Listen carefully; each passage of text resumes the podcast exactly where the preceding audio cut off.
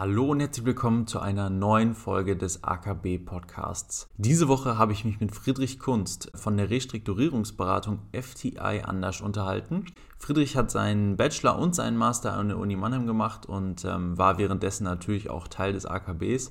Während seiner Zeit in der Uni hat er mehrere Praktika im Investmentbanking und in der Beratung gemacht und schließlich dann ist er bei seinem jetzigen Arbeitgeber damals noch Anders gelandet. Wir haben über die Restrukturierungsberatung an sich, ähm, seinen Arbeitgeber und ähm, über eine typische Arbeitswoche und typische Aufgaben in seinem Alltag gesprochen. Es ist eine sehr, sehr interessante Folge geworden und ähm, ja, ich habe einen super Einblick in die Welt äh, der Restrukturierung bekommen und ich hoffe, das geht euch genauso.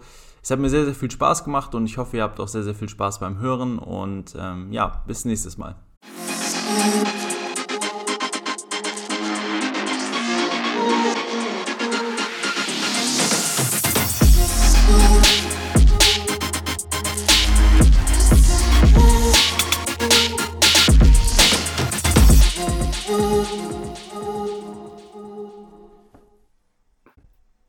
Hi Friedrich, wie geht's? Hi Jakob, äh, mir, geht's, mir geht's sehr gut soweit. Und dir? Wo, wo, wo, mir geht's auch sehr gut. Wo erwische ich dich gerade? Ich bin gerade hier an meinem, an meinem Homeoffice-Platz sozusagen in meiner Wohnung in Düsseldorf ähm, und äh, freue mich heute hier bei dir im Podcast zu sein. Ja, ich freue mich auch sehr. Ähm, ist der, ist, ist der Homeoffice-Platz äh, dein, sage ich mal, Standardplatz äh, in den letzten Wochen gewesen oder wie sieht das bei euch aus? Ja. Okay. Wie viele Leute seid ihr in Düsseldorf? Sowas? Das sieht man jetzt heutzutage tatsächlich, also zehn Jahre später, gar nicht so eine lange Zeit, aber das sieht man jetzt gar nicht mehr so häufig. Ähm, warum hast du dich damals dafür entschieden? Ähm, ich habe damals, als ich, als ich im, mit einem Abitur steckte, ähm, gedacht, ich würde gerne auf jeden Fall BWL studieren, aber ich hatte mhm. auch keine Lust mehr, direkt wieder in Anführungsstrichen die Schulbank zu drücken. Mhm. Und habe deshalb gesagt, äh, ich will erstmal was Praktisches machen, erstmal eine Ausbildung und da bot sich Bankkaufmann irgendwie in Kombination mit später BWL sehr gut an. Mhm. Ähm, und so kam ich dann eben auf die, auf die Ausbildung vor dem Studium. Und ich würde es tatsächlich auch jederzeit wieder so machen. Also ich, ich würde es auch jedem empfehlen. Es hat mir sehr viel Spaß gemacht, hat mir auch fürs Studium und für die spätere, für die späteren Praktika und auch für den Berufseinstieg noch sehr viel gebracht. War eine, war eine mhm. gute Zeit. Und ähm, also was, was hat dir da so grob gefallen? Also ähm, war das irgendwie, ähm, also hat es nochmal dein, ähm, dein Interesse gefestigt oder war das doch schon eine Überraschung? Hat es dir das anders vorgestellt? Und generell erstmal, du hast ja deine Bankausbildung bei Bärenberg gemacht. Ähm, wie unterscheidet sich das so von den anderen Bankausbildungen, von denen du so gehört hast? Also vielleicht mal die letzte Frage als erstes beantwortet. Ähm, es ist mhm. ein großer Unterschied, ob du eine Ausbildung machst bei, bei Bärenberg oder einer vergleichbaren, ich sage jetzt mal zusammengefasst Privatbank. Vor dem mhm. Hintergrund, dass es da einfach kein klassisches Filialkundengeschäft gibt, wie es das bei mhm. einer Großbank oder bei einer Sparkasse oder einer Volksbank gibt. Ähm, und du insofern ähm, nicht hinterm Schalter stehen kannst, weil es den gar nicht gibt. Mhm. Ähm, das heißt, während du bei einer, bei einer Großbank oder bei einer Sparkasse mal als, äh, als Beispiel einen Großteil deiner Ausbildung im Vertrieb, im klassischen Retail-Vertrieb sozusagen verbringst, mhm. siehst du bei einer, bei einer, bei einer, bei einer kleineren Bank, ähm, Schrägstrich Privatbank, eher so das gesamte Geschäft, angefangen vom, vom Private Banking über das, über das Firmenkundengeschäft, über das Asset Management, über das Trading, über sämtliche Backoffice-Bereiche, ähm, sodass mhm. du da meines Erachtens einen, einen, einen sehr, sehr guten Einblick in das gesamthafte Bankgeschäft bekommst ähm, mhm. und dabei eben nicht so diesen, diesen Retail-Vertrieb dabei hast. Mhm. Ja, ja, das, das habe ich mir gedacht, dass es da so einen Unterschied gibt. Wenn man jetzt, also ist ja sicherlich überhaupt nicht mit einer Ausbildung in der Sparkasse oder sowas ähm, vergleichbar. Ja, am Ende, am Ende hast du schon die gleichen, die gleichen irgendwie auch theoretischen Inhalte vor allem, weil Berufsschule hast du ja mit allen, mit allen, die die Bankausbildung mhm. machen, egal mit wem äh, oder von welcher Bank zusammen. Äh, aber die, die praktischen Schwerpunkte sind ein bisschen andere. Ähm, genau. Und das wurde wahrscheinlich dann immer als sehr positiv irgendwie gesehen in Bewerbungen, wenn es dann später mal auf Praktika zuging, oder? Auf jeden Fall, ja. Und ich glaube, was deswegen das auch nochmal so als, als Antwort auf deine erste Frage, ich glaube, was ein, was ein großer Unterschied ist, du kannst einfach mit den zum Teil sehr theoretischen Inhalten im Studium ähm, glaube ich, deutlich mehr anfangen, wenn du irgendwie schon mal weißt, wie das in der Praxis dann einzuordnen ist. Mhm. Ähm, ich erinnere mich zum Beispiel noch an, an, an, den, an den im ersten Semester den FIMA-Kurs, äh, wo mhm. es das erste Mal um, um, um Bonds ging. Und äh, so gefühlt hat noch keiner gehört, was ein Bond ist. Ähm, mhm. und, und wenn du irgendwie schon mal in der Bank ein bisschen was gemacht hast, dann, dann weißt du, okay, es geht um Anleihen und was, was ist jetzt der, der relevante Hintergrund. Und das, das hat mhm. damals schon gut geholfen und war, war, war cool, das so wiederzufinden an einer oder anderen Stelle. Mhm. Jetzt hast du gerade schon dein, ähm, dein Studium angesprochen. Ähm, danach ging es dann für dich nach Mannheim äh, für den Bachelor. Warum, was waren da irgendwie so die Beweggründe? Du, du hast ja deine Bankausbildung in Hamburg ähm, gemacht. Ähm, das ist ja dann doch schon mal auch geografisch ein großer Unterschied. Ähm, du kommst ja sicherlich dann auch aus Hamburg. Ja. Ähm, warum hast du dich da für Mannheim entschieden? Mein, mein, mein Weg nach Mannheim ging eigentlich tatsächlich an meinem Abiball los. Ähm, ich habe an meinem Abiball, ähm, da hatten wir so eine Open Bar und kurz vor, kurz vor Schluss der Open Bar ähm, habe ich mich an der Bar angestellt, um die letzten Bier zu besorgen sozusagen. Äh, mhm. und habe da, äh, bin da mit jemandem ins Gespräch gekommen, der damals irgendwie beste, beste Freund von einer Klassenkameradin von mir war, der schon gerade das erste Jahr in Mannheim studierte. Mhm. Ähm, und mit dem habe ich mich so ein bisschen ausgetauscht, wir sind ins Gespräch gekommen, was machst du, was mache ich? Ich sage, ich mache eine Ausbildung. Er sagt, ah, cool, äh, wo denn? Ich sage, bei Bernberg. Er sagt, ah, ich bin direkt demnächst auf der, auf der gegenüberliegenden Ärzteseite bei Warburg, mache dann Praktikum. Mhm. Äh, ich studiere schon in Mannheim. Ah, ja, cool, da wollte ich eventuell auch hin. Ich wollte gerne BWL studieren. Und so, so sind wir ins Gespräch gekommen. Dann sagte er am Ende, ja, wenn du dich dann am Ende tatsächlich dafür das Studium konkret nochmal informieren möchtest, dann komme ich da einfach mal besuchen in Mannheim, weil mhm. das, das solltest du dir vorher mal auf jeden Fall anschauen. So, und wir sind dann so in, in Kontakt geblieben ähm, während meiner Ausbildung. Während meiner Ausbildung habe ich dann auch viel mit anderen Praktikanten von Bernberg gesprochen, ähm, die halt von den üblichen Universitäten kamen und einfach ihre, ihre Praktika da absolviert haben. Ähm, und habe mich dann ja, bei verschiedenen Universitäten mit näher beschäftigt, bin da auch zum Teil hingefahren, habe mir die angeschaut äh, und bin, bin, wie gesagt, mit dem Kumpel in Kontakt geblieben oder mit dem Kollegen und, und der hat dann einfach gesagt, jetzt komm doch mal vorbei. Ich bin mhm. dann also nach, tatsächlich nach Mannheim gefahren. Ähm, er hat mich mitgenommen in, in, die ersten Vorlesungen. Ich war beim ersten AKB-Vortrag dabei. Äh, ich war im, im Koi und im TIFF. Äh, und insofern hatte ich da quasi in vier Tagen das, das, das Mannheimer Studentenleben kompakt. ähm, was, mir, was mir sehr, sehr gut gefallen hat in Summe. Und habe ich gedacht, ja, das, das war jetzt eigentlich die Entscheidung. Ja? Ich muss nach Mannheim. Das hat mir sehr viel Spaß gemacht hier. Und okay. deswegen, so bin ich dann am Ende in Mannheim gelandet. Ja? Mhm. Hattest du noch irgendwelche ähm, anderen Vorbilder irgendwie so, ob das jetzt irgendwie im Umkreis ähm, von deinen Eltern oder sowas war oder Leute, die du irgendwie so in der Öffentlichkeit wahrgenommen hast, warum du, warum du eigentlich generell in die Wirtschaft oder äh, dann BWL studieren wolltest? Nee, tatsächlich nicht. Ich hatte, ich hatte immer schon sehr ausgeprägtes Interesse so für allgemeine wirtschaftliche Themen und fand auch, mhm. fand auch Banken äh, immer als solches sehr interessant und wollte auch nach, dem, nach der Ausbildung tatsächlich unbedingt ins Investmentbanking nach dem Studium dann. Mhm. Ähm, das hat sich dann am Ende revidiert, so Stück für Stück über das, über das Studium, dazu vielleicht noch später ja. mehr. Äh, aber konkrete einzelne Vorbilder hatte ich jetzt nicht. Ne. Mhm. Und äh, jetzt hast du es gerade schon angesprochen, Investmentbanking. Äh, du hast natürlich auch mehrere Praktika dann während des Studiums ähm, gemacht. Du warst bei KPMG. Gut, das ist jetzt, wahrscheinlich gibt es dazu jetzt nicht so eine riesen Vorgeschichte. Das ist halt so der, die ersten Praktika, die man irgendwie so macht. Ähm, aber dann warst du direkt bei äh, Credit Suisse ähm, im M&A und ähm, danach dann bei Roland Berger. Jetzt zu einem M&A-Praktikum. Was, was, was, hat dir da so gefallen? Du hast jetzt gesagt, du wolltest sowieso ins Investmentbanking, das heißt, die Entscheidung war da irgendwie klar. Ähm, was war da irgendwie positiv und was dann wahrscheinlich dann ja auch negativ ähm, an, an, an diesem Praktikum?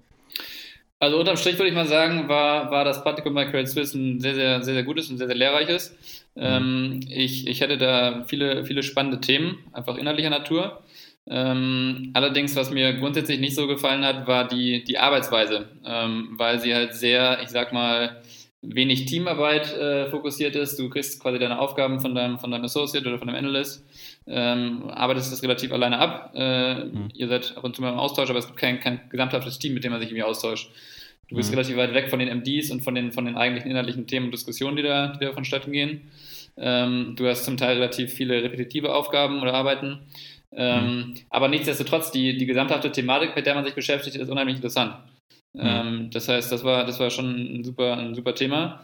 Ähm, aber es hat mir halt, wie gesagt, die Arbeitsweise nicht so gefallen. Und, und so kam dann auch die, die Überlegung, okay, dann, dann musst du vielleicht noch mal was anderes anschauen. Ähm, und so kam dann der, der Schwenk zu, zu Berger und zur Beratung, mhm. wo dann halt genau das Gegenteil war. Also da hatten wir, hatten wir auch super interessante Themen, aber eben auch sehr viel Teamarbeit. Mhm. Ich hatte von, von Anfang an als Praktikant hatte ich, war ich mit vor Ort, hatte Kundenkontakt ähm, allerdings war die, die, die, die inhaltliche Arbeit im Gegensatz zu Credit Suisse sehr, sehr qualitativ. Das war jetzt in dem konkreten Fall auch sehr projektbezogen. Das kann mhm. natürlich auch bei auch in der Beratung sehr, sehr quantitativ grundsätzlich zugehen. Ähm, aber ich habe bei dem konkreten Praktikum so ein bisschen das, das Qualitative vermisst mhm. äh, und war dann so ein bisschen zwischen beiden Welten gefangen. Hab irgendwie, irgendwie hat mir Investmentbanking Spaß gemacht, Beratung auch. Äh, und, und so kam ich dann zu der, der Überlegung, okay, war das jetzt bei Credit Suisse eher was, was, was unternehmensspezifisches oder was, was auf die Branche bezogen ist? Mhm. Deswegen habe ich dann nochmal noch mal, ähm, das Investmentbanking äh, Praktikum bei der Deutschen Bank gesucht und war mhm. dann da in Frankfurt im M&A-Team und äh, hatte da aber ähnliche Erfahrungen. Sodass also okay. also letztendlich dann meines Erachtens die, die einfach die, die Branche als solche ähm, diese, diesen, diesen Arbeits, sozusagen das Arbeitsumfeld so mitbringt. Mhm. Ähm, und ich dann für mich gesagt habe, dass, dass das nicht das ist, was ich möchte. Ich möchte mehr im Team arbeiten, mehr direkten Austausch haben, mehr Kundenkontakt von Anfang an. Ähm, genau. Hm. Würdest du auch sagen, dass du das generell, ähm, also ich sag mal so in Mannheim, das hat sich in zehn Jahren nicht großartig verändert. Es gibt so zwei große Modelle, die immer angestrebt werden, beziehungsweise zwei Branchen. Es ist die Beratung, beziehungsweise ist das Investmentbanking. Ähm, würdest du da auch grob sagen, klar, man soll sich das auf jeden Fall anschauen. Du bist jetzt ja auch in der Beratung gelandet. Ähm, aber ähm, dass man das auch wirklich mit Vorsicht genießen sollte, diese, äh, sage ich mal, äh, Branchen, die man immer so hochgelobt werden, die Arbeit dann vielleicht doch nicht so toll ist, wie man sich das vorstellt? Also grundsätzlich würde ich erstmal sagen, dass sowohl Investmentbanking als auch Beratung ähm, super, super Branchen sind, um, um einen Berufseinstieg zu machen, weil du einfach in kurzer Zeit viel sehen kannst, viel lernen kannst. Ähm, was bei uns auch schon damals, ist ja ist auch schon ein bisschen länger her, ich habe meinen Bachelor 2015 gemacht und meinen Master 2017 was damals schon so war, dass, dass immer mehr Leute sich auch für Startups interessiert haben. Und es gibt mhm. auch immer einen großen Teil, der einfach äh, in, in Konzernen oder zum Mittelständler gibt. Also das ist, äh, ist auch definitiv dabei. Ähm, ich würde nicht sagen, dass es, dass es gefährlich ist. Also es ist natürlich, du hast halt immer so ein bisschen den Hang dazu, wenn alle um dich herum irgendwie das Gleiche machen, dann, dann gehst du halt auch schnell irgendwie so in die Spur rein. Mhm. Ähm, aber ich glaube, da hat jeder am Ende auch irgendwie die, die Zeit und den Raum rauszufinden, ob das dann am Ende tatsächlich was für einen ist oder nicht. Und ich würde es mhm. jedem mal nahelegen, es einfach mal zu probieren. Ähm, Punkt. Ja. Ja, ja. Ähm, jetzt hast du gerade schon deinen dein Master auch angesprochen. Also dir scheint es dann ja in, in, in, Mannheim wirklich gut gefallen zu haben. Äh, hast dich dann äh, auch nochmal für den Master entschieden. Was war da irgendwie der Hintergrund? Viele Leute denken ja dann auch auf jeden Fall ans Ausland, beziehungsweise vielleicht wollen auch viele Leute einfach mal weg aus Mannheim. Ähm, viele Leute machen die woanders. Warum hast du dich dann für den Mannheimer Master entschieden? Ich äh, hatte tatsächlich, wirklich hat mir gut gefallen im, im Bachelor schon in Mannheim und ähm, letztendlich habe ich dann überlegt, ich wollte gerne nochmal noch mal das Studentenleben zwei Jahre genießen und nicht nur eins. Im Ausland mhm. hast du ja häufig, häufig einjährige Master. Äh, außerdem habe ich überlegt, ich, ich würde später gerne in Deutschland arbeiten und wenn ich in Deutschland arbeite, dann, dann brauche ich nicht unbedingt einen, einen Master aus dem Ausland. Mhm. Äh, und insofern hat die Kombi dann aus, aus, aus Mannheim irgendwie zwei Jahre in Deutschland arbeiten, hat dann Mannheim recht nahegelegt. Mhm. Und insofern habe ich dann den Master in Mannheim nochmal gemacht. Mhm. Und ähm, nach dem Master bist du dann ja tatsächlich direkt zu deinem jetzigen Arbeitgeber eigentlich, ähm, beziehungsweise zu dem Arbeitgeber vor der Übernahme. Äh, damals noch äh, alleine, der Name war damals noch alleine, einfach nur anders. Ähm, jetzt ganz generell dazu, das ist ja auch unser, unser Thema, worüber wir vor allen Dingen sprechen wollen, beziehungsweise was ich sehr interessant fand. Man hört immer von diesen Berufsfeldern, aber es ist doch auch, wenn man jetzt nicht unbedingt schon ein Praktikum gemacht hat und der Podcast richtet sich ja auch vor allen Dingen an Leute, die neu zum Studium kommen, an Erstis. Was macht man überhaupt ähm, in diesen Berufsfeldern so in einer typischen Woche. Ähm, und darüber wollten wir ja vor allen Dingen auch äh, mal sprechen, damit du uns da mal so ein bisschen äh, Einblick ähm, gewährst. Jetzt erstmal ganz generell, was ist eigentlich anders und was ist eigentlich äh, Restrukturierung genau? Vielleicht um auch nochmal mit deiner, mit deiner zweiten Frage als erstes anzufangen. Äh, hm. Restrukturierungsberatung, und so bin ich auch dazu gekommen, ist in meinen Augen die also von der inhaltlichen äh, Arbeit und auch von der, von, der, von der Methodik her die perfekte Kombi aus, aus Investmentbanking und Beratung. Mhm. Und als ich eben am Ende meines Studiums war und diese verschiedenen Praktika-Erfahrungen da gesammelt hatte, ähm, habe ich mir überlegt, gut, was, was machst du jetzt damit? Du bist halt so gefangen zwischen beiden Welten und ähm, was, was, wo fängst du jetzt an? Und nach, nachdem ich mich dann da viel mit Freunden so ausgetauscht habe, ähm, haben die halt gesagt, ja, irgendwie guck dir mal Restrukturierungsberatung an, weil da hast du halt die perfekte Kombination, du hast sehr viel quantitatives Arbeiten, sehr viel Financial Modeling. Du hast aber alle, alle positiven Aspekte der, der Beratung. Denn es ist ja auch klassischerweise Beratung. Du arbeitest im Team, du bist irgendwie von Anfang an beim Kunden dabei, ähm, mhm. viel Verantwortung. Ähm, ja, und so, und so kam ich erstmal grundsätzlich auf Restrukturierungsberatung. Ähm, wie, wie kam ich zu Anders? Ähm, ich hatte beim, beim Campus for Finance äh, 2017, glaube ich, war das, habe ich mal ein Kennenlerngespräch mit einem unserer Partner gehabt und einem, einem weiteren Kollegen. Ähm, und damals war aber noch gar nicht so klar, dass ich, dass ich Restrukturierungsberatung machen möchte. Und ähm, so äh, hatte ich das einfach nur im Hinterkopf. Und als es dann tatsächlich daran ging, mich zu bewerben, hatte ich, hatte ich dieses Gespräch mit Anders damals sehr, sehr gut in, in, in Erinnerung. habe mich dann da beworben ähm, und die, die, die Gespräche, die ich da hatte, haben mir sehr, sehr gut gefallen. Mhm. Was ist Restrukturierungsberatung? Ähm, zu, deiner, zu deiner ersten Frage. Restrukturierungsberatung ist letztendlich äh, die Beratung von Unternehmen, denen es, denen es schon nicht mehr, nicht mehr ganz gut geht, sondern bei denen es eher so 5 vor 12 ist in aller Regel. Mhm. Ähm, die also in aller Regel ja eine konkrete Notsituation haben, sag ich mal, eine Sondersituation. Mhm. Und circa, ich würde mal behaupten, 50 Prozent unserer, unserer Fälle ähm, kommen über Finanzierer der Unternehmen. Mhm. Ähm, das bedeutet in aller Regel Banken oder auch Private Debt Fonds oder Private Equity Fonds, die mhm. sehen, dass ihre Portfoliounternehmen irgendwie in einer finanziellen Notlage sind. Wenn wir mal das Beispiel einer Bank nehmen, Banken äh, vergeben Kredite an die Unternehmen und da ist in den Kreditverträgen sind häufig Covenants äh, ähm, definiert, also beispielsweise eine Mindesteigenkapitalquote. Mhm. Ähm, und wenn, wenn, die, wenn die Unternehmen dann diese Covenants reißen, dann äh, merken die, die Finanzierer eben, dass da irgendwas im Argen ist, wissen mhm. aber häufig nicht genau was. Und das ist dann der, der Moment, wo wir ins Spiel kommen als Restrukturierungsberater, wo wir ins Unternehmen gehen und Transparenz erstmal in aller Regel schaffen, mhm. ähm, die, die, die Krisenursachen analysieren, mit dem Unternehmen zusammen ein, ein, Zielbild definieren und dann eben Maßnahmen entwickeln, wie wir von der, vom Status quo zu diesem Zielbild hinkommen. Mhm ähm, werden dann, also seid ihr dann konkret sozusagen ähm, bei, also seid ihr dann, ähm, sag ich mal, angeheuert äh, von dem, von dem Geldgeber beziehungsweise von dem, von dem Unternehmen, was die Finanzierung stellt und werdet dann auch von denen sozusagen bezahlt oder ist es dann, äh, dass ihr, dass die Rechnungen beziehungsweise dann ähm, eure Arbeit dann auf das Unternehmen, auf das Zielunternehmen umgeschlagen werden oder ist es immer unterschiedlich? In aller Regel ist es so, dass, dass das Unternehmen selbst unser Auftraggeber ist. Ähm, mhm. Es läuft dann mehr so, dass, dass die wenn wir bei dem Beispiel der Bank bleiben, wenn die Bank mit, dem, mit ihrem, ihrem Kreditnehmer im Austausch ist, dass die Bank dann empfiehlt dem, dem Kreditnehmer, ähm, dass, dass der sich auch mal einen Berater oder professionelle Hilfe ins Haus holt. Mhm. Und ähm, dass dann äh, darauf basierend ein Beauty-Contest, also sprich eine, eine, Einladung von verschiedenen Beratungen erfolgt, die doch mal bitte ihr Konzept vorstellen sollen, wie sie mhm. denn da rangehen würden. Und am Ende sind wir dann da hoffentlich dabei, dürfen uns vorstellen und falls wir den Zuschlag bekommen, dann sind wir vom, vom, vom Unternehmen selbst mandatiert und nicht von den Finanzierern. Nee. Mhm. Wie, wie ist so der Restrukturierungsberatungsmarkt ähm, in Deutschland? Also ähm, man an der Uni Mannheim kennt man jetzt auf jeden Fall anders, da sind die sehr präsent. Ähm, wie sieht das mit anderen aus? Beziehungsweise haben, haben große Beratungen auch solche Restrukturierungsuntergebiete oder wie ist der Markt da in Deutschland aufgestellt? Äh, definitiv. Ähm, der, der Restrukturierungsmarkt ist tatsächlich relativ breit gefächert. Also du hast die, die, den Restrukturierungsmarkt oder, die, oder beziehungsweise die Restrukturierungsabteilungen, ähm, sowohl bei den großen Strategieberatungen, da insbesondere bei BCG, die sind da sehr stark. Ähm, du hast Roland Berger, die sozusagen den deutschen Restrukturierungsmarkt mit begründet haben.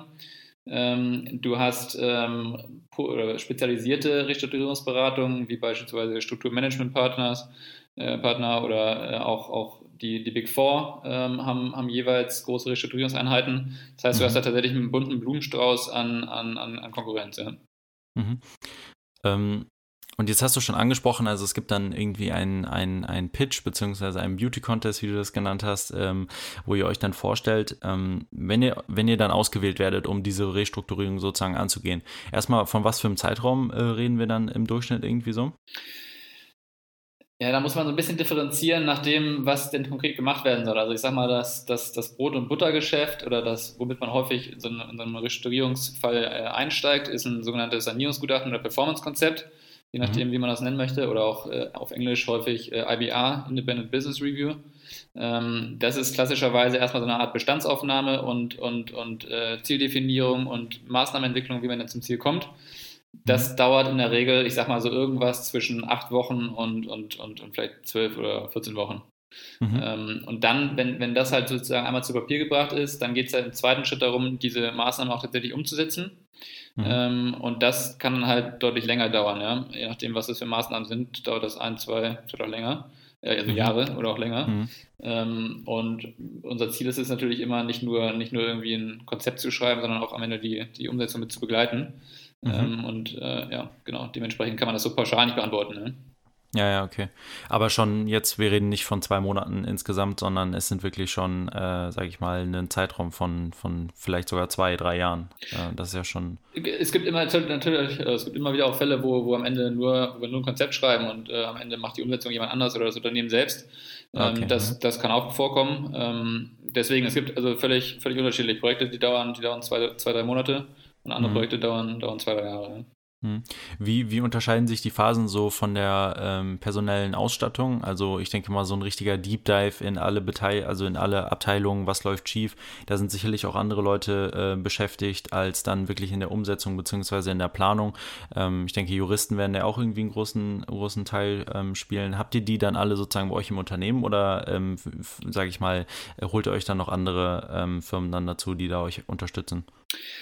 Gute Frage. Also bei, bei großen Restrukturierungsmandaten hast du ja hast du tatsächlich immer eigentlich auch Anwälte dabei, die dann aber mhm. losgelöst entweder die Banken beraten oder das Unternehmen oder nicht unbedingt nur durch uns angeheuert werden, das, das nicht. Aber wir haben auch unsere Inhouse-Anwälte, die, die mit, äh, mit an Bord sind. Ähm, das ist auch gerade immer dann am Anfang äh, relevant, wenn wir neu auf ein Mandat kommen, weil mhm. ich sagte ja gerade schon, die, die Unternehmen, die sind in der Regel, ähm, ist es bei denen schon 5 vor 12 und was mhm. wir eigentlich bei jedem, bei jedem Mandat erstmal machen, ist irgendwie gucken, ähm, gibt es denn überhaupt schon äh, vielleicht, vielleicht Insolvenzantragsgründe, die schon vorliegen. Ähm, mhm. Und das müssen wir erstmal im ersten Schritt ausschließen, ähm, damit mhm. wir überhaupt erstmal sicher sein können auf der sicheren Seite, dass wir auch mit der eigentlichen Arbeit gut beginnen können. Mhm. Ähm, sprich der, der Definition von einem, von, einem, von einem Weg nach vorne. Ähm, mhm. Genau, und deswegen da ist, sind, sind auch definitiv dann auch Anwälte mit, mit von der Partie, wenn es darum geht, wer oder gibt es unterschiedliche Leute, die irgendwie Umsetzung versus ähm, Performance-Konzept-Definition machen. Bei uns, bei Anders, hast du grundsätzlich eine sehr, sehr generalistische Ausbildung, gerade zu Beginn. Das mhm. heißt, wenn du, wenn du bei uns anfängst, dann machst du, machst du keine Spezialisierung im Sinne von, ich mache nur Umsetzung oder ich schreibe irgendwie nur, nur IBAs, sondern mhm. du bist, du guckst eigentlich in alles mal rein. Mhm. Ähm, und das, das ist sowohl bei der inhaltlichen äh, Spezialisierung so, als auch bei den Themen, die du dir auf dem Projekt anguckst. Also, mhm. wenn wir mal so einen, so einen klassischen IBA uns nehmen oder Performance-Konzept oder wie du es auch immer jetzt nennen möchtest, dann gibt es da eigentlich immer gewisse Workstreams, die man irgendwie im Rahmen seiner Ausbildung bei uns alle einmal durchläuft. Also, du hast irgendwie das, das Herzstück eines jeden IBAs ist eine Unternehmensplanung. Bei uns mhm. macht jeder mal eine Unternehmensplanung und, und ist, da, ist da stark involviert. Du hast immer das Thema Liquiditätsplanung. Ähm, das schaut sich auch jeder mal an. Du hast das Thema leistungswirtschaftliche Analyse, sprich sozusagen Analyse des, des, des, des operativen Businessmodells, ähm, wo es da Verbesserungspotenziale gibt, etc. Mhm. Das schaut sich auch jeder mal an. Es gibt das Thema Maßnahmenentwicklung ähm, und Definition, ja, ähm, bevor du sie dann am Ende umsetzt. Macht mhm. auch jeder mal. Also insofern, du, du, hast, du hast bei uns einen sehr, sehr breiten, äh, ein sehr, sehr breites äh, Lernspektrum an, an verschiedensten Themen. Mhm. Ähm, und äh, schaust eben auch innerhalb des Unternehmens in alle Abteilungen mal rein, weil wenn du letztendlich gucken möchtest, wie, wo, wo kommt denn das, die, die Krisenursache her, dann mhm. bringt es ja nichts, wenn du irgendwie nur, nur im Controlling bist, sondern du musst auch mit den Marketingleuten sprechen, du, du sprichst mit dem Einkauf, du, du schaust dir einfach tatsächlich alles an. Ja? Und das ist cool, mhm. weil, du, weil du in kurzer Zeit einen sehr, sehr guten Einblick in, über das, oder Überblick über das gesamte Unternehmen bekommst, hm. ähm, was, was finde ich die, die Restrukturierungsarbeit immer spannend macht und auch jedes Projekt wieder von vorne sehr, sehr, sehr interessant. Ja. Hm, ja, es hört sich auf jeden Fall sehr, sehr interessant an, so ein richtiger, ähm, ja, so ein Deep Dive dann in, in, in Unternehmen dann so zu rein, ist ja auf jeden Fall sehr, sehr spannend. Ähm, wie, wie ist so die Größe von den Unternehmen, ähm, wo ihr dann tätig werdet? Also ich denke, es hat ja ein gewisses Limit nach unten bzw. nach oben. Ähm, sind es jetzt Mittelständler, können es auch, ähm, sage ich mal, börsennotierte Unternehmen sein? Wie ist da so ähm, äh, die Größe? Ähm, ich sag mal, der, unser Sweet Spot sozusagen ist so der gehobene mhm. deutsche Mittelstand. Da mhm. würde ich jetzt mal sagen, dass wahrscheinlich 80 oder 90 Prozent unserer Mandate irgendwo einen Umsatz haben zwischen unteres Ende, sagen wir 200 Millionen und mhm. oberes Ende irgendwie 2, 3 Milliarden. Mhm. Ähm, da sind immer wieder auch börsennotierte Unternehmen dabei, ähm, auf jeden Fall. Ähm, aber sozusagen ja tatsächlich so der gehobene Mittelstand. Mhm. Ähm, hat sich das nochmal irgendwie verschoben jetzt durch, ähm, sagen wir mal, seit letztem Jahr irgendwie durch die Corona-Krise? Ich denke, Restrukturierungsmarkt hat sich auf jeden Fall entwickelt. Da kannst du sicherlich gleich auch nochmal was zu sagen. Aber hat sich auch irgendwie die Größe verändert? Ähm, sicherlich sind jetzt manche Modelle, sagen wir mal, wirklich so am unteren Ende 200 Millionen, ähm, irgendwie sicherlich in der einen oder anderen Branche stark davon betroffen. Und haben sicherlich große, sind in große finanzielle Probleme gelaufen. Hat sich, habt ihr das irgendwie gemerkt? Gibt es da schon Unterschiede oder meint ihr, kommt diese Welle an Restrukturierung erst noch in den nächsten Jahren? Also die, die große Welle von, von, von Restrukturierungsfällen durch Corona ist tatsächlich, man, klar, es gibt immer wieder Einzelfälle, wo das, wo das losgeht, aber mhm. dadurch, dass die Insolvenzantragspflichten ja zum Teil auch noch ausgesetzt sind, ähm, mhm. haben wir da bisher ähm, noch nicht so viele oder noch nicht so eine große Welle gesehen, wie, wie man das ursprünglich mal gedacht hat. Mhm. Das ist aber sicherlich was in, in, der, in der nächsten Zeit sehr kurzfristig kommen wird. Mhm. Ähm, was wir, was wir schon gesehen haben, ist, dass sich unser, unser Mandantenportfolio ein bisschen ähm, hinsichtlich größerer Unternehmen ähm, verändert hat oder zu, hin zu größeren Unternehmen verändert hat, ist, äh, das ist schon so, aber es liegt weniger an Corona, sondern vielmehr an der Tatsache, dass wir jetzt ähm, mit FDI zusammen sind. Mhm. Ähm, das war auch tatsächlich so ein bisschen strategische Rationale der, des, ähm, des Zusammenschlusses. Denn mhm du musst dir vorstellen, der, der Restrukturierungsmarkt ist grundsätzlich erstmal ein, ein sehr finanzierungsgetriebener Restrukturierungsmarkt, hatte ich ja gerade schon eingangs erwähnt. Mhm. Ähm, und da ist es halt so, wenn du einen Mittelständler hast, einen kleinen, der, der hat halt irgendwie sein, seine, seine klassischen äh, Hausbanken, die ihn finanzieren. Ähm, und da waren wir eigentlich strategisch immer schon sehr gut positioniert.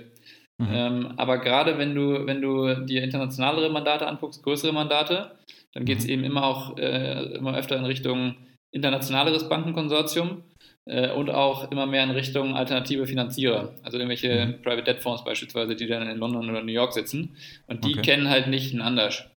Die mhm. kennen aber einen FTI. Äh, FTI ist, ist, eine, ist eine sehr, sehr große äh, Beratung, die in New York an der, an der Börse gelistet ist. Mhm. Macht irgendwie über 2 Milliarden Umsatz, hat über 6000 Mitarbeiter weltweit und die sind tatsächlich gerade in den USA und in UK sehr stark.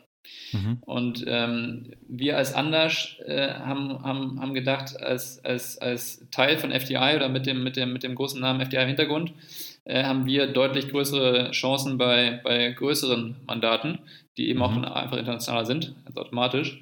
Und das, das hat sich vom, vom ersten Moment an so gezeigt. Tatsächlich mhm. haben wir jetzt mittlerweile deutlich internationalere und deutlich größere Mandate durch den Zusammenschluss auch mit FDI. Okay, also ist das auch dann wahrscheinlich strategisch wirklich auch euer Ziel, jetzt in den nächsten Jahren sich wirklich international ähm, dann auch zu platzieren und auch dann Mandate in, im Ausland zu übernehmen?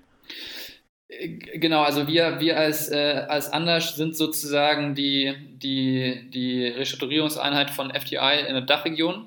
Mhm. Ähm, und klar, wenn du, wenn, du, wenn du jetzt die großen Restrukturierungsfälle dir anschaust, dann brauchst du dafür einfach auch ein internationales Team. Ja, Denn klar. wenn du mhm. irgendwie große, große Standorte im, weiß nicht, in, in, in, in Asien hast oder in, in Südamerika, dann mhm. musst du da auch irgendwie vor Ort sein. Jetzt kannst du natürlich auch sagen, gut, da können, da können wir zwei Leute aus Deutschland hinfliegen, aber das ist halt nicht das Gleiche, als wenn du da vor Ort ein eigenes Team hast ähm, mit, mit, mit Leuten, die sozusagen die, dieselbe Landessprache sprechen, etc. Mhm. Ähm, das heißt, wir, wir sind sozusagen einfach daran, jetzt mit FTI zusammen ähm, größere, größere Mandate äh, zu, zu bearbeiten. Ähm, mhm. und, und wir übernehmen dann primär den, den, den Dachpart ähm, und äh, machen dann bei, bei internationalen Projekten eben auch die, die, die Geschäfte dann hier oder die Beratung. Ne? Mhm. Ähm, wenn, wenn wir jetzt mal konkret in so, eine, in so eine typische Arbeitswoche reingehen, vielleicht jetzt auch mal losgelöst von Corona, hoffentlich ist das ja nicht repräsentativ für die nächsten zehn Jahre. wie, wie, wie geht das konkret los? Also man klar, man kennt das von Beratungen, ähm, man ist eigentlich unter der Woche irgendwie immer äh, unterwegs und ähm, beim Kunden vor Ort. Wie, wie geht so eine Woche für dich los? Montags beim Aufstehen? Ja, montags geht in der Regel relativ früh los. Ähm, mhm. Das ist immer so ein bisschen der unangenehmere Teil von der, von, von der Beratung, ja. Ähm, aber wir können es gerne mal anhand eines, eines Beispiels tatsächlich konkret durchgehen. Ja, ähm, ja das wäre cool, ja. Wenn, wenn ich mir irgendwie vorstelle, das letzte Projekt, was ich, was ich vor Corona hatte, das war ein, ein börsennotierter Filmproduzent und, und Filmverleiher, ähm, der ähm, seine, seinen Sitz hatte sowohl in Frankreich als auch in Deutschland. Ähm, da ging es darum, dass wir, oder es einen Investor gab, der das Unternehmen erwerben wollte, aber nicht auf normalem Weg in Anführungsstrichen, sondern über so einen sogenannten Debt-to-Equity-Swap. Äh, mhm. und in dem Kontext brauchte er aber erstmal irgendwie ein Performance-Konzept, um sozusagen zu gewiss zu sein, dass das grundsätzlich sicher lohnt und es einen Weg nach vorne gibt mit dem Unternehmen. Ja? Ähm, und wir waren dann eben beauftragt, dieses Performance-Konzept zu, zu erstellen. Ähm, sollte irgendwie auf drei Monate angesetzt sein. Am Ende waren es dann, glaube ich, vier, weil wir die Unternehmensplanung noch ein bisschen, ein bisschen mehr ausfallen mussten als ursprünglich gedacht. Mhm. Ähm, und es ging dann halt so, dass wir von der ersten Woche an ähm, mit dem gesamten Team, wir waren damals, glaube ich, vier, vier oder fünf Leute, ähm, sind wir dann direkt zum Mandanten gefahren, waren immer abwechselnd, mehr oder weniger in, sowohl in Frankreich als auch in Deutschland äh, beim Mandanten mhm. vor Ort, äh, haben dann da äh, die ersten Interviews geführt, die ersten Informationen eingesammelt, ähm, waren in irgendwelchen Workshops mit dem, mit dem Unternehmen, ähm, mhm. haben sozusagen die Datengrundlage geschaffen ähm, haben dann parallel auch schon direkt angefangen, die, die Daten zu verarbeiten und eben ins, ins, in, in, in Konzeptform zu schreiben. Mhm. Ähm, und haben dann, das, das war sozusagen so der, der Schwerpunkt des, der ersten Hälfte, sage ich mal. Und der mhm. Schwerpunkt der zweiten Hälfte des Projekts war dann eher die, die dann gesammelten Informationen alle tatsächlich zu finalisieren, die Unternehmensplanung fertigzustellen, das alles in, in, in, äh, auf Papier zu bringen. Ähm, und dafür haben wir uns dann weniger, weniger bei Mandanten aufgehalten, sondern das machen wir häufiger so, dass wir fürs Finish ähm, mhm. einfach in ein, in ein Büro gehen von uns. Ähm, okay. Da waren wir dann konkret äh, im, im, Hamburger Büro ähm, und sind dann immer noch, wenn es dann einzelne, es gibt immer wieder Abstimmungsbedarf und sind dann für einzelne Abstimmungsbedarf oder für einzelne Workshops immer wieder zum, zum Mandanten hingefahren, aber dann eher so auf, auf Tagesbasis mhm. Ähm, und haben grundsätzlich im Büro weitergemacht. Wie, wie wird euch da eigentlich entgegengekommen? Also ich kann mir vorstellen, dass ähm, sicherlich klar bei, bei großen Firmen, denen ist klar, ähm, dass Restrukturierung irgendwie sehr wichtig ist, aber ich habe jetzt hier vor allen Dingen, also ich komme aus OWL ähm, und sitze auch gerade hier in OWL. Äh, hier gibt es viele Unternehmen, ähm, also hier ist ein großer, großer Wirtschaftsstandort von Unternehmen, die sicherlich sich so im Bereich zwischen äh, 200 Millionen und irgendwie der Milliarde oder sowas bewegen. Und hier gibt es sicherlich auch viele Unternehmen, die Restrukturierungsbedarf haben. Das hat man auch in den, in den letzten Jahren immer wieder mitbekommen. Ich kann mir aber vorstellen, dass hier der, der klassische OWLer ist eher so ein bisschen Sturkopf. Ähm, kann mir vorstellen, dass sicherlich da auch solchen, solchen Beratern dann nicht immer mit, mit positiv, also positiven Gedanken irgendwie entgegengekommen wird. Wie ist das so generell, ähm, wenn ihr in so ein Unternehmen kommt? Wird er eher ein bisschen so Stromberg-mäßig gegen euch gearbeitet oder äh, ist das schon eher ein Will, also mit, sag ich mal, dass ihr da sehr willkommen seid? Ja, sehr willkommen ist vielleicht nicht der richtige Ausdruck, aber also ich, ich habe, also ich, bevor ich angefangen habe ähm, bei Anders, habe ich, hab ich gedacht, oh, das ist bestimmt häufig irgendwie ein, ein schwieriges zwischenmenschliches Umfeld. Äh, mhm. und da gibt es bestimmt viele unschöne Situationen. Tatsächlich muss ich sagen, in meinen dreieinhalb Jahren jetzt hier bei Anders, bisher ist es immer unterm Strich sehr, sehr, sehr, sehr gutes Arbeitsumfeld auch mit Mandanten gewesen. Mhm. Klar, wenn du irgendwie ins Unternehmen reinkommst, erstmal, man kennt sie noch nicht so, das heißt dann irgendwie, jetzt kommen die Restrukturierungsberater, da, da ist man vielleicht am Anfang noch nicht so super willkommen. Aber wir, wir versuchen da immer sehr schnell äh, sozusagen dem, dem oder mit dem Mandanten dann am Ende zu arbeiten, weil das ist ja auch das, was wir tun wollen. Wir wollen ihm helfen und irgendwie mhm. mit, mit dem zusammen eine Lösung finden. Ähm, und, und das merken die, die Leute auch relativ schnell. Und insofern ist eigentlich mal sehr schnell eine gute Arbeitsatmosphäre dann geschaffen. Ähm, mhm. Einfach weil die Leute auch merken, dass wir mit ihnen in einem Boot sitzen und nicht gegen sie arbeiten wollen. Ja. Mhm. ja. Ähm, wenn wir jetzt nochmal zurückgehen an den, an den Montag sozusagen, wenn ihr dann, wenn ihr dann losfahrt irgendwie ähm, nach Frankreich oder ähm, wo auch immer, wie geht dann die Woche so für euch weiter? Ähm, wo seid ihr da irgendwie, also ihr seid dann wahrscheinlich wirklich auch für mehrere Wochen am Stück dann, dann äh, an dem Standort oder ähm, wie, wie läuft das dann? Also nicht, nicht durchgängig, aber klar, wir, wir kommen, mhm. wir, wir reisen irgendwie montags morgens los, kommen irgendwie am, im Laufe des Vormittags an beim Kunden. Ähm, mhm. dann, dann kannst du dir vorstellen, haben wir irgendwie den, den ganzen Tag über immer mal wieder Termine, ähm, Gespräche, Workshops, ähm, bereiten dazwischen irgendwie die, die, die letzten Interviews äh, nach und die nächsten wieder vor. Mhm. Ähm, und das geht dann eben da auch in der, in der Regel immer relativ, relativ lang, bis der, bis der Kunde dann irgendwie irgendwann nach Hause fährt am, am Abend. Äh, mhm. Und in der Regel nutzen wir dann noch die Abendstunden, um äh, irgendwie mal einmal kurz ins Hotel zu fahren und was zu essen äh, mhm. und dann wahrscheinlich im Hotel nochmal ein bisschen weiterzuarbeiten und da die, die Sachen nochmal sozusagen oder den Tag nachzubereiten und den nächsten Tag wieder vorzubereiten. Und das geht dann eigentlich tatsächlich so von, von Montag bis, bis, bis Donnerstag Mittag oder Donnerstag Nachmittag so. Und mhm. Donnerstag Nachmittag äh, fahren dann alle wieder nach Hause, sind dann irgendwie am, am, am späten Abend bei sich wieder. Äh, mhm. Und Freitags ist dann klassisch, klassisch äh, Homeoffice Day, beziehungsweise Homeoffice jetzt aber nicht im Sinne von dann in deiner ja. eigenen Wohnung, sondern im Sinne von dann in deinem eigenen Büro. Ja. Ähm, und da wird dann eben so die, die Woche so ein bisschen nachbereitet. Da, da kann man dann auch nochmal irgendwie ein, zwei Internetthemen machen, äh, wenn man da noch was, äh, was hat. Äh, und so geht es dann, so geht's dann am nächsten, am nächsten Montag wieder los. Ja. Mhm, ja. Ähm, was würdest du sagen, wie unterscheiden sich die, die Arbeitsabläufe ähm, in den verschiedenen Karrierestufen? Ähm, also ich glaube, dein, dein Berufs-, deine klare Berufsbezeichnung ist jetzt, glaube ich, Senior äh, Consultant, glaube ich. Ähm, wie unterscheidet sich das? Was sind da die nächsten Stufen und wie unterscheiden sich da die, die Aufgabenfelder? Also wenn, wenn ihr ähm, von der Universität äh, kommt sozusagen, dann geht es los, wenn man einen Bachelor hat als, als Analyst, wenn man einen Master hat als Consultant. Ähm, und da lernt man erstmal so die ersten ein, anderthalb Jahre irgendwie so das, das ganz grobe Handwerk. Äh, man unterstützt äh, die, die einzelnen Workstreams, die es gibt. Ähm, mhm. und sammelt da so erste Erfahrungen. Dann, dann, wirst du, dann wirst du Senior Consultant, das ist genau das, was ich jetzt bin. Ähm, mhm. Das heißt, da ähm, hast du dann in der Regel irgendwie den, den Hut auf, sage ich mal, für einzelne Workstreams, beispielsweise die Planung oder die, die Maßnahmenentwicklung etc. Mhm. Ähm, und leitest dann auch das erste Mal eben die, die jüngeren Kollegen an, ähm, bildest dich so ein bisschen aus. Ähm, mhm. Wenn du dann als nächstes äh, den, den, wirst du dann Manager. Als Manager bist du dann äh, verantwortlich für das, für das Projektmanagement tatsächlich, hast die, die, die Gesamtverantwortung für in der Regel kleinere Projekte erstmal, ähm, mhm. irgendwie so zwei, drei. Oder, also zwei, drei, zwei, drei, zwei, drei ähm, Leute unter dir. Oder mhm. wenn du auf einem größeren Projekt bist, dann hast du zum Beispiel die, die Verantwortung für, den, für, den, für, den, für einen äh, Workstream auf einem großen, auf einem großen Projekt, wo es dann mhm. irgendwie grundsätzlich zwölf äh, Leute sind oder sowas. Ja? Mhm. Ähm, wenn du dann Manager äh, erfolgreich ähm, oder den Manager erfolgreich durchlaufen bist, dann bist du der Senior Manager und dann verantwortest du eben auch die, die großen Projekte ähm, operativ, mhm. bist da der, der Projektleiter.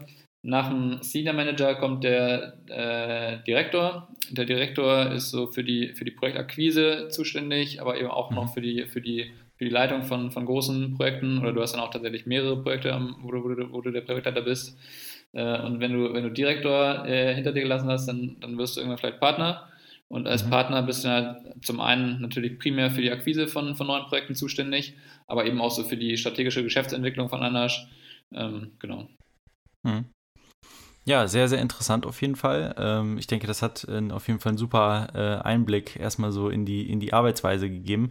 Ähm, Restrukturierung ähm, wie gesagt, ist bei uns ähm, sehr präsent jetzt in unserem AKB-Umfeld, aber ich denke für viele andere Studenten vielleicht gar nicht so ähm, ganz oben auf der Liste irgendwie, obwohl es ja wirklich eine, eine, eine super äh, Kombination aus Investmentbanking und Beratung ist, so wie du schon gesagt hast. Ist auf jeden Fall sehr, sehr interessant. Wir, ähm, wir haben zum Schluss eigentlich immer äh, noch die, noch die, sage ich mal, finale Frage äh, an unsere Gäste, ähm, ob, ob sie vielleicht irgendeinen Ratschlag oder einen Tipp irgendwie so, ähm, vielleicht sogar an sich selber vor zehn Jahren sozusagen hätten, äh, an ein jüngeres Ich, beziehungsweise an, an die jungen Studenten. Und ähm, ja, wenn dir da noch irgendwas was einfällt, was du irgendwie da äh, loswerden äh, wollen würdest, dann, dann könntest du das auf jeden Fall jetzt nochmal mitteilen. Ja, ich glaube, also ich, ich, würde, ich würde meinem jüngeren Ich, glaube ich, zwei Sachen sagen. Äh, mhm. Zum einen würde ich sagen, genieß das Studentenleben, weil du wirst eine mhm. lange Zeit nach dem Studentenleben nicht mehr so viele Freiheiten und, und so wenig Verantwortung für andere haben, wie mhm. du es mhm. im Studentenleben hast. Dessen war ich mir aber damals auch schon relativ gut bewusst. Das heißt, das äh, würde ich mir nur noch mal so sozusagen nochmal in Erinnerung rufen.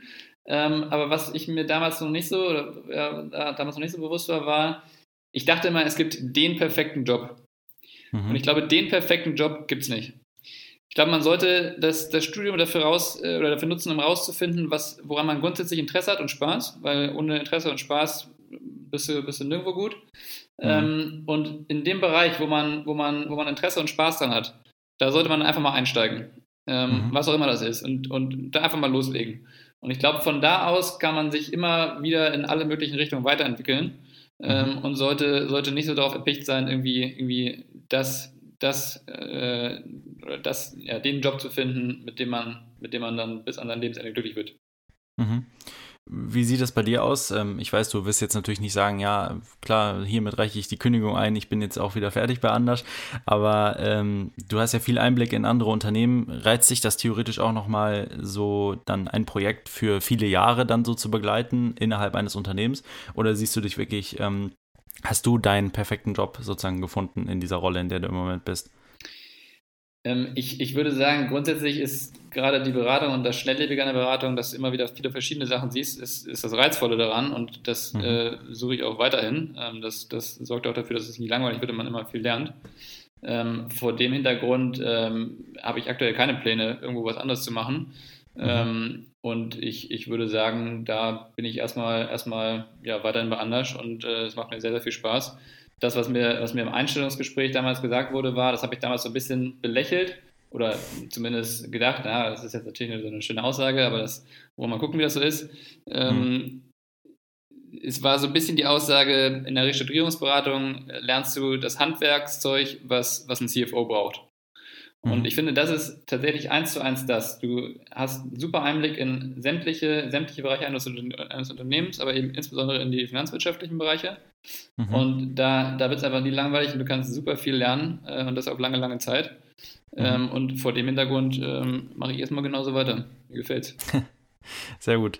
Ähm, ja, vielen, vielen Dank, Friedrich. Äh, es hat, äh, fand ich sehr, sehr interessant. Ähm, ich denke, das ist auch für unsere Zuhörer sehr, sehr interessant. Und ähm, ja, ich hoffe, wir freuen uns natürlich auch, dass du dann dabei anders bleibst, weil dann haben wir auch immer weiter da noch einen guten Kontakt hin und können immer wieder äh, Workshops und Vorträge und sowas anbieten, was natürlich ähm, für uns auch sehr, sehr ähm, schön ist, dass wir da die Möglichkeit haben.